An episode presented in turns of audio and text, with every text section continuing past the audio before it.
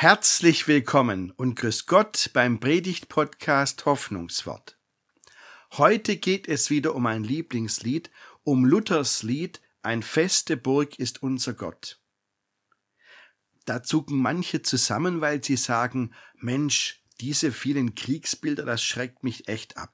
Aber was steckt denn dahinter? Lassen Sie uns dieses Lied gemeinsam entdecken. Ich wünsche Ihnen viel Freude beim Zuhören.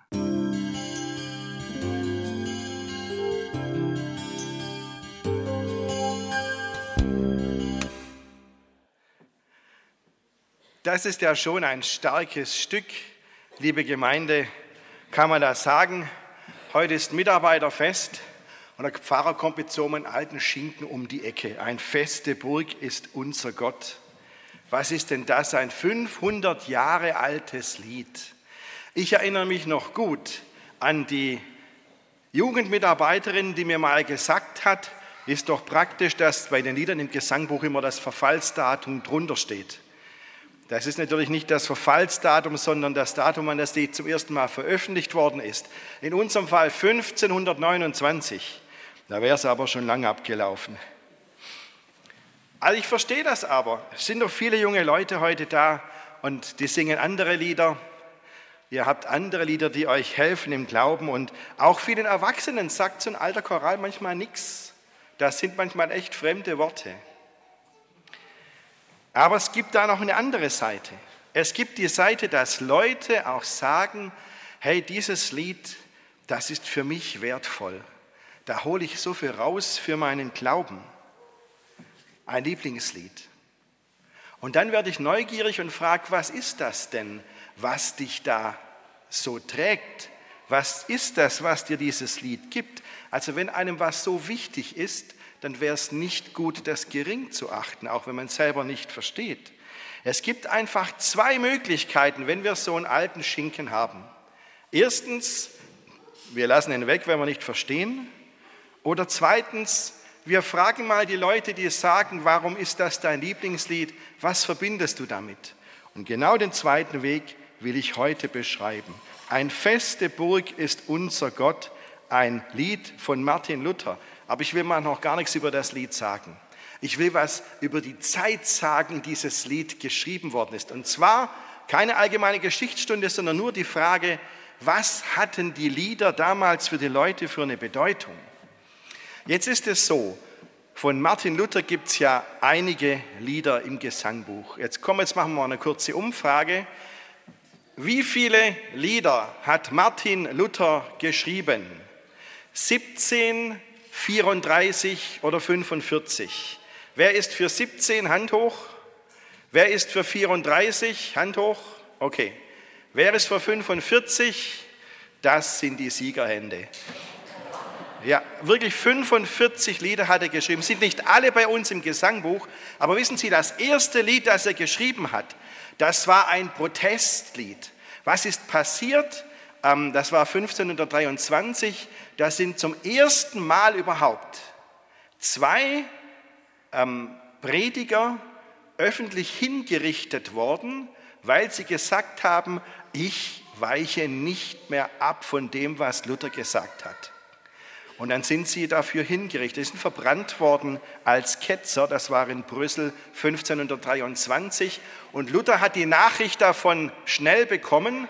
Der war völlig fertig, weil er gesagt hat, ich hätte da brennen müssen, nicht diese zwei Freunde von mir.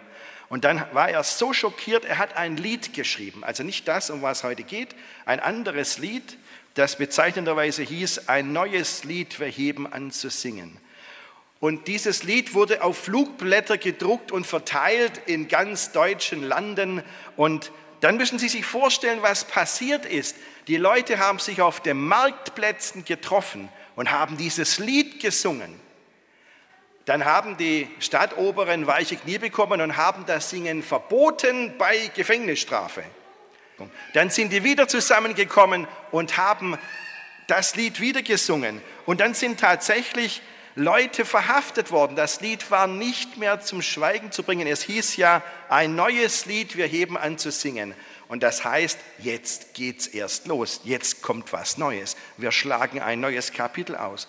Dann sind die Leute verhaftet worden. Dann sind aber am Tag drauf Hunderte von Leuten vor die Rathäuser gezogen, haben das Lied gesungen und hatten lautstark dafür gekämpft, dass die Sänger freigelassen werden und die Sängerinnen.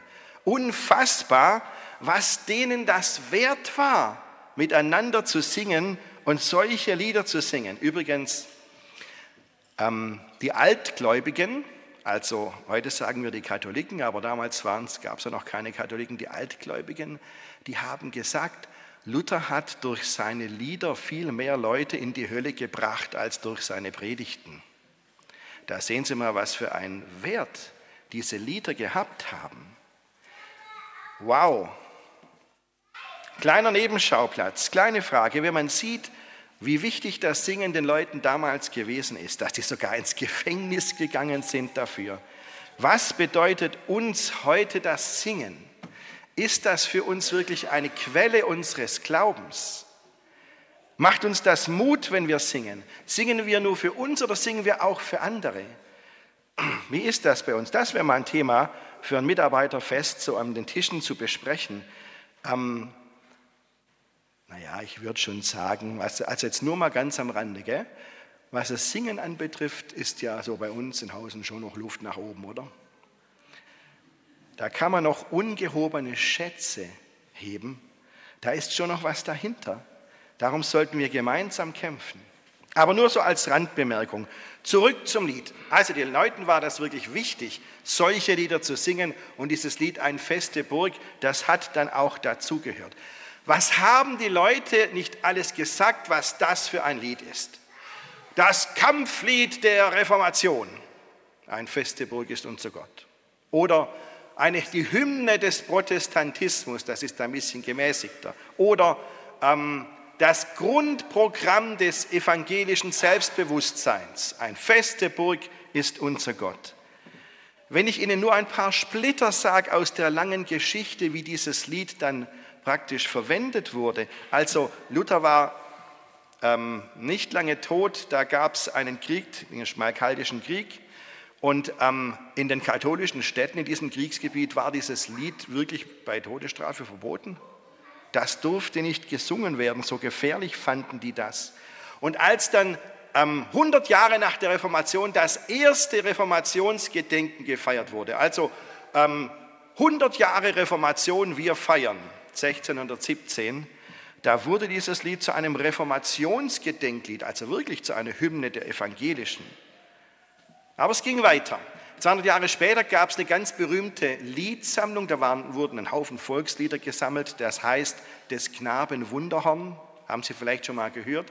Da war auch dieses Lied von Martin Luther drin und das war überschrieben mit den Worten Kriegslied des Glaubens.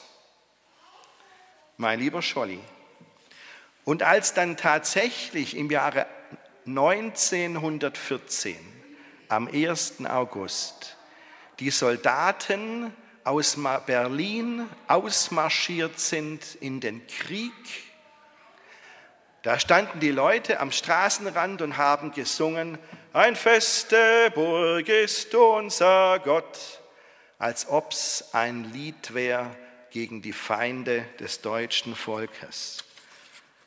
Meine Güte, das Lied wurde immer mehr zu einem nationalen Gut, immer öfter als Kampflied gesungen, immer öfter militärisch verstanden und damit auch missbraucht. Gut, ich kann es verstehen, da sind so viele militärische Bilder drin. Ähm, ein gute Wehr und Waffen, eine grausame Rüstung, es geht um den Kampf. Da verstehe ich das schon, dass die Leute das so verstanden haben. Aber ich behaupte, so hat Luther das überhaupt gar nicht gemeint. Er wollte was ganz anderes. Lassen Sie uns zurückfinden zu den Ursprüngen von diesen Liedern, mal schauen, was wirklich dahinter steckt. So, und da müssen wir dann anfangen bei diesem Psalm, bei dem Luther sich seine Inspiration geholt hat, diesem Psalm 46. Gott ist ein, unsere Zuversicht und Stärke, eine Hilfe in den großen Nöten, die uns getroffen haben. Das haben wir vorher miteinander gebetet, diesem Psalm, und das ist der Sinn dieses Liedes. Gott hilft uns, Gott ist unser Schutz, darum geht's. So wie eine Burg die Menschen schützt, die in ihr sind. Das Wort Burg kommt im Psalm 46 gar nicht vor, aber in anderen Psalmen dafür. Aber um den Schutz geht's. Der Herr Zebaoth ist mit uns, der Gott Jakobs ist unser Schutz, heißt er gleich zweimal in diesem Psalm. Was ist los gewesen? Was war bei Luther los, wenn wir diese Zeilen durchsehen und dann schauen wir, Mensch, Luther schreibt von der Not, die uns jetzt hat betroffen. Er schreibt, mit unserer Macht ist nichts getan, wir sind gar bald verloren. Also ein Ausdruck der völligen Ohnmacht, du kannst nichts mehr machen.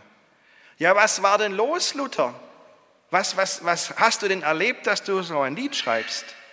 Antwort, in der Zeit, bevor dieses Lied veröffentlicht wurde, unmittelbar, hat Luther tatsächlich viel Not erlebt. Da ist er gebeutelt worden von Krankheiten. Also wissen Sie, diese ganzen mittelalterlichen Krankheitsbeschreibungen, ähm, ich bin Theologe, wenn ich ein Arzt wäre, würde ich vielleicht eher verstehen, was der gehabt hat. Ja? Ich sage es mal, also er hatte ein qualvolles Steinleiden, was da ähm, zum Ergebnis hatte, dass er wirklich heftige Schmerzen hatte, über Jahre hin übrigens. Und dazu kamen dann noch heftige Beklemmungen infolge Blutandranges zu Herzen, die ihn beinahe töteten. Also ich weiß nicht genau, was das für eine Krankheit ist, aber es hört sich echt nicht gut an. Er hatte dazu nicht nur körperliche Krankheiten, er hatte auch schwere ähm, seelische Anfechtungen, innere Anfechtungen. Luther hat geschrieben, ich war in Fluten der Verzweiflung. Und dann, und jetzt passen Sie auf, der große Reformator Martin Luther gell, sagt, ich habe Christus ganz verloren. Und wenn die Gemeinde nicht für mich gebetet hätte, dann wäre ich ganz verloren gewesen. Aber dann hat Gott ihn gerettet, schreibt er. Und an einem Morgen im Juni 1528, morgens um 8 Uhr, das ist überliefert, hat Martin Luther nach seinem Freund geschickt, dem Bugenhagen, und hat gesagt, der soll kommen, der soll mir die Beichte abnehmen, mit mir geht's zu Ende. Der hatte richtig Todesangst. Und dann ist er gerade so wieder gesund geworden. Und dann kam die Pest nach Wittenberg. Die hatten da ein ganz heftiges Pestjahr. Da war ja eine Universität in Wittenberg, die sind alle gegangen. Alle Professoren, alle Studenten sind alle nach Jena gegangen an die Universität dort. Und der Kurfürst hat Martin Luther angebettelt und hat gesagt, Luther, nimm deine Familie, geh nach Jena, wir brauchen dich. Aber Luther blieb in Wittenberg, er wollte nicht gehen. Er wollte, so wie er geschrieben hat, ein guter Hirte sein. Luther ist nicht abgehauen, als das Virus kam, beziehungsweise in dem Fall das Pestbakterium. Sehen Sie, und wenn Sie das hören, was Luther erlebt hat, dann ist klar, der hat absolut kein Kampflied der Evangelischen geschrieben, wirklich nicht. Der hatte ganz andere Sorgen. Der hat kein Kriegslied gegen die Katholiken geschrieben oder gegen Deutschlands Feinde. Quatsch. Der hatte ganz andere innere Feinde, um die es ihm ging. Der hat mit dem, mit dem Tod gerungen. Der hat solche Grenzerfahrungen gemacht, die er in dieses Lied gepackt hat. Grenzerfahrungen, die wir auch machen, auf unterschiedliche Weise. Er hat diese Ohnmacht erlebt, die wir auch manchmal kennen, wenn du nichts mehr machen kannst, mit unserer Macht ist nichts getan. Wir sind gar bald verloren. Aber dann kam er zu dem Punkt, wo er gesagt hat, Gottes Macht umgibt uns. Und das ist mir ein starker Trost. Dieser Spur will ich nachgehen. Nochmal zurück zu diesem Psalm 46. Ich weiß nicht, ob es einen heftigeren Psalm in der Bibel gibt. Haben Sie das vorher gelesen? Die Welt geht unter, die Berge sinken mitten ins Meer, das Meer wütet und wallt und die Berge stürzen dann ein, Königreiche fallen, das Erdreich vergeht. Heu. Also alle Register. Gell? In diesen heftigen Worten hat Luther sich wiedergefunden, hat gesagt, so geht mir's. Leute, so geht mir's. Als er da schwer krank war, als er sein Leben bedroht sah, da hat er sich darin wiedergefunden. Er hat sogar den Teufel am Werk gesehen. Der erst gemeint mit den Zeilen der altböse Feind, mit Ernst er es jetzt meint, groß Macht und viel List sein grausam Rüstung ist. Auf Erd ist nicht seinsgleichen. Wow. Vom großen Reformator diese Anerkennung, die Mächte, die gegen ihn sind, sind so groß und stark. Aber ihm ist ja wichtig zu sagen, ein feste Burg ist unser Gott, ein gute Wehr und Waffen. Also, ich sehe, wie stark die Mächte sind, die am Werk sind und wie stark die Kräfte sind, die an mir rütteln und an meinem Leben jetzt zehren. Aber Gott ist stärker als alles. Und Gott hat den richtigen Menschen in den Kampf geschickt. Es streit für uns der rechte Mann, den Gott hat selbst erkoren. Fragst du, wer der ist? Er heißt Jesus Christ, der hat Zebaoth und ist kein anderer Gott. Das Feld muss er behalten. Sehen Sie, und weil der starke Gott so für uns kämpft, deshalb fasst Luther neuen Mut, deshalb fasst Luther, ich werde es schaffen. Ich komme durch. Und deshalb heißt es in der dritten Strophe, und wenn die Welt voll Teufel wäre und wollt uns gar verschlingen, so fürchten wir uns nicht so sehr. Es soll uns doch gelingen. Der Fürst dieser Welt, wie sauer er sich stellt, tut er uns doch nicht. Das macht, er ist Gericht. Ein Wörtlein kann ihn fällen.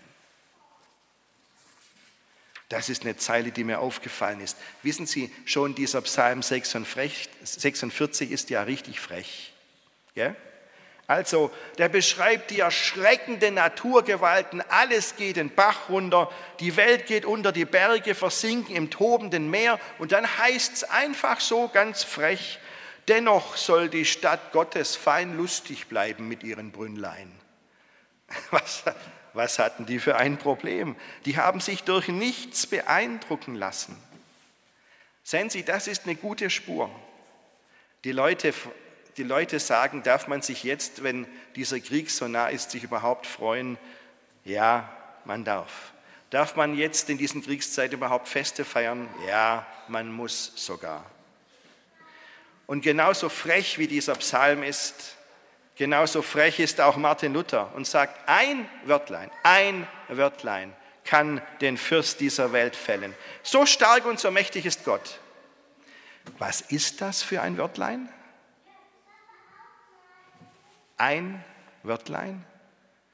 Also ich kriege es nie in einem Wort hin. Das wären meine Predigten kürzer. Aber wenn wir sagen, Gott, hilf mir, du bist stärker. Hol mich hier raus. Beschütze mich. Ich glaube, mehr brauchen wir gar nicht. Ganz wenige Wörtlein da nur. Sehen Sie, und deshalb ist dieses Lied für mich so, so mutmachend.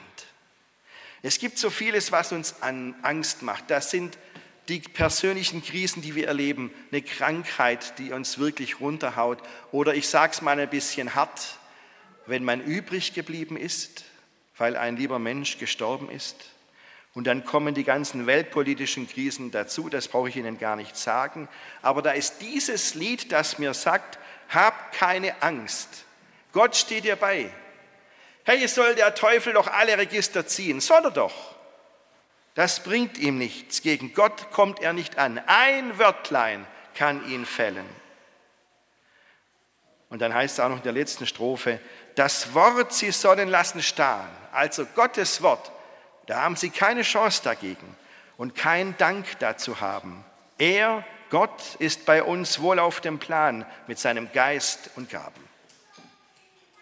So, und zum Schluss wird Luther, Luther nochmal richtig trotzig. Er, will sagen, unseren Glauben an Gott kann uns niemand nehmen, egal was die Leute machen, egal welche Krankheiten uns bedrücken, egal was unser Leben bedroht. Niemand kann uns unseren Glauben nehmen. Aber diese Worte sind echt extrem herausfordernd. Ja? Können wir das so sagen? Können wir das so singen wie Martin Luther? Letzte Strophe. Nehmen Sie den Leib, Gut, Er, Kind und Weib, lass fahren dahin. Sie haben es kein Gewinn. Das Reich muss uns doch bleiben. Das kann nicht jede nachsprechen. Damit kommt nicht jeder klar. Da sagt man, es ist mir zu heftig. Oder wissen Sie, allein der Gedanke meiner Familie könnte was passieren, das ist so unerträglich. Der Gedanke, kleinen Kindern könnte was passieren, das hält man gar nicht aus. Aber Luther singt ja, Kind und Weib, lass fahren dahin. Wie gehen wir mit diesen Zeilen um? Ist ganz unterschiedlich. Die einen sagen, sing ich nicht ist echt nicht meine Strophe. Okay. Die anderen sagen, naja, das ist eine große Herausforderung an mich, aber so singe ich das als anstößige Frage. Wie viel ist mir Gott tatsächlich wert? Was würde ich tatsächlich mitmachen? Bin ich ein Weichei in Glaubensdingen? Halte ich immer sofort den Mund, wenn irgendein bisschen Gegenwind kommt? Ein bisschen mehr Kampfesmut könnten wir Christen schon vertragen. Gut, kann man so machen. Andere sehen es anders, andere sagen, naja, historisch gesehen stimmt's doch. Luther war doch bedroht. Der hat das so geschrieben, wie es bei ihm war. Auch seine Familie war bedroht. Das ist eins zu eins, das stimmt alles. Mit Reichsacht war nichts zum Lachen.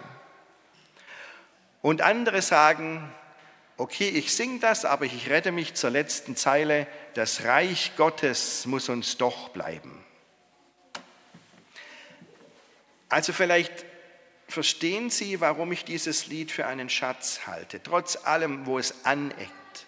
Dieses Lied, ein feste Burg ist unser Gott, ist von seiner eigenen Wirkung fast erdrückt worden, fast völlig entstellt. Es wurde militärisch verstanden, es wurde nationalistisch missverstanden. Das sehen wir heute nicht mehr so und gerade heute am Volkstrauertag denken wir doch an das Elend und an das Leid, das jeder Krieg mit sich bringt. Da gibt es keine Ausnahmen.